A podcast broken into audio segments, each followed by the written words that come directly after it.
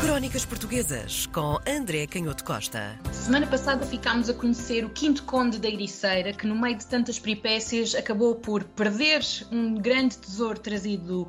Foi uma situação que uma figura política acaba por cair em desgraça, mas temos aqui um elogio, ainda por cima um elogio escrito por alguém com um grande nome na nossa história, que é o Marquês de Pombal. Exatamente. Em 1743, portanto, no mesmo ano em que foi publicada eh, aquela história sobre a vida do Quinto Conde da Iriceira, aparece um texto muito mais pequeno, mas ao mesmo tempo muito mais carregado de ideias políticas, que na época eram tudo menos ideias políticas pacíficas. E talvez aquilo que mais surpreenda neste pequenino texto é publicado em 1743 em Londres por Sebastião José de Carvalho e Mel, que todos nós conhecemos como o Marquês de Pombal, que nesta época estava precisamente a iniciar a sua carreira política em Londres. E aquilo que mais chama a, a atenção é precisamente nesta, nesta época em que há grande tensão do Dom João V, é o rei vai uh, adoecer muito gravemente em que há uma grande disputa porque não há nenhuma figura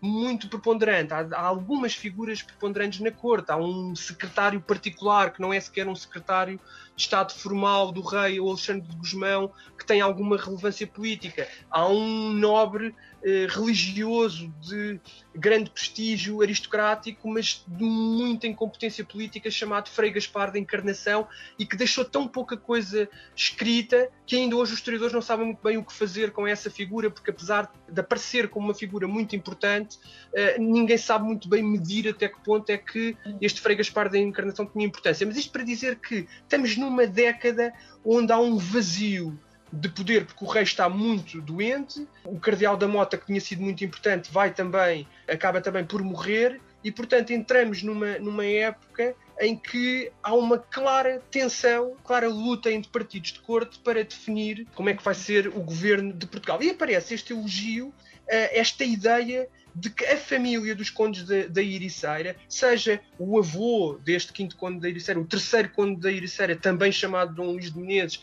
e que, e que foi muito importante, como falámos, pela tentativa de criar uma primeira rede de fábricas e de fazer a construção de, das artes mecânicas em Portugal, estimular o comércio. O pai do, do Dom Luís Xavier de Menezes, que é o quarto conde da Iriceira, também muito importante, embora mais um militar, não, não teve tantos cargos no Oriente como administrador colonial, mas foi uma figura importantíssima na corte, na administração. Ele pertenceu à Junta dos Três Estados, que era um, era um dos órgãos mais importantes em termos fiscais. E, portanto, o Sebastião José de Carvalho e Mel vai claramente assumir-se como alguém que está nesta tradição política, que é uma tradição política muito polémica, porque a família dos Iriceira é claramente não uma família. Muito bem vista, pois não. É claramente uma família a bater pela aristocracia mais que podemos dizer mais tradicional ou menos simpática para os modelos políticos mais baseados naquilo que, simplificando, nós chamaríamos as ideias das luzes.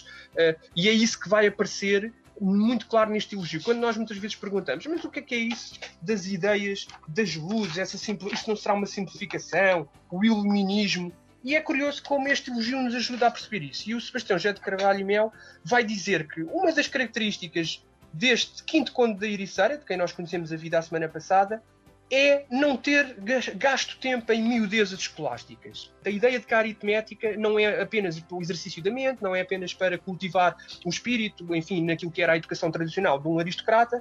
Não. A aritmética já tinha sido uma tradição e, portanto, não só porque a geometria é a arte mais próxima da vocação militar, mas porque a ciência de combinação dos números esta frase é importantíssima, é uma das mais principais entre aquelas de que o Estado político tira vantagens sólidas e reais. É muito interessante. Nós às vezes fazemos uma grande confusão à volta desta coisa de, do papel que depois vai ter o Sebastião José de Carvalho e Melo, Uh, mas é muito claro como aqui aparece outro traço característico do iluminismo. A ideia de que a, ciência dos números, a matemática, a aritmética, a álgebra, são instrumentos conferem ao exercício da política as vantagens mais sólidas e reais, mais consistentes e uhum. objetivas. E, portanto, temos aqui muito claramente uma ideia que era extremamente polémica na década de 1740, porque uma grande parte da aristocracia da corte defendia que não, não, o direito é que é a base do exercício da política, as prerrogativas do direito a lentidão do processo jurídico, o aconselhamento com o maior número de especialistas eh, jurídicos, de, de, doutores em leis, e esse processo de aconselhamento, que era sobretudo um processo jurídico lento, nós ainda hoje falamos da lentidão da justiça, que a justiça não tem o mesmo tempo da política, não é? Como se diz muitas das vezes. Mas ele depois vai eh, terminar com, com, com, outro aspecto muito importante daquilo que é esta nova visão política que o Sebastião José de Carvalho e Mel defende para a corte do, do rei de Portugal. E ele projeta, nas ações do Quinto Conde da Ericeira, essas ideias. O promover a lavoura e o bem comum para o maior número e opulência dos habitantes do reino. Portanto, a ideia de que o bem comum e a riqueza do maior número de pessoas é um bem. O que é uma ideia, se nós virmos, extremamente progressista, porque muitas vezes também nós falamos sempre das coisas que chegam a Portugal com anos de atraso. É um pouco surpreendente ver neste, neste texto, 1743, algumas ideias que nós depois só vamos ver clarificadas já quase em 1776 pelo Adam Smith. É, é, é, curioso, é claro que ele estava em Inglaterra e, portanto, nada disto é, é surpreendente uhum. se nós nos distanciarmos um pouco. Mas a verdade é que estamos tão, às vezes, marcados por esta ideia do atraso português que nos esquecemos que não foi sempre assim.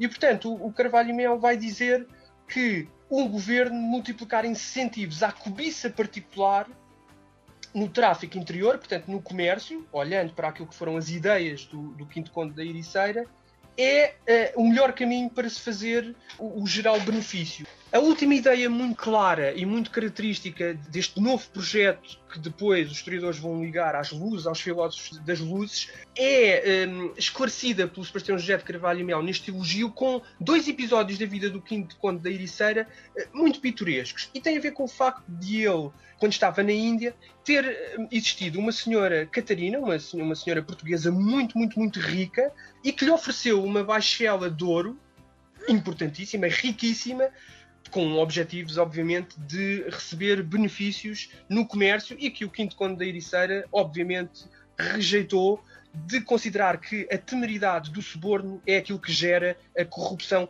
política. E como último exemplo, o próprio Sebastião José de Carvalho Melo vai dizer que a família dos Ericeira, que na altura tinha um processo jurídico a correr na relação de Goa, devido à posse, à jurisdição de umas aldeias no interior de Damão, e eram aldeias que geravam, em termos fiscais, proveitos uh, riquíssimos, por ter corrido a ideia, quando ele foi nomeado vice-rei, de que imediatamente a outra parte iria ser prejudicada, porque estando lá o quinto conde da Ericeira, que era a parte interessada no processo, obviamente que iria tentar condicionar a relação de Goa, os juízes da relação de Goa, para decidirem a seu favor, ele mandou suspender o processo até eh, abandonar Goa e deixar de ser vice-rei para então o processo continuar. E esta ideia, que é obviamente uma proclamação de, de princípio, mas é muito interessante porque são dois assuntos a corrupção gerada pelo suborno e a influência sobre os tribunais são duas ideias absolutamente fundamentais que depois vão ser dois dos temas mais polémicos na própria carreira política do Sebastião José de Carvalho Melo,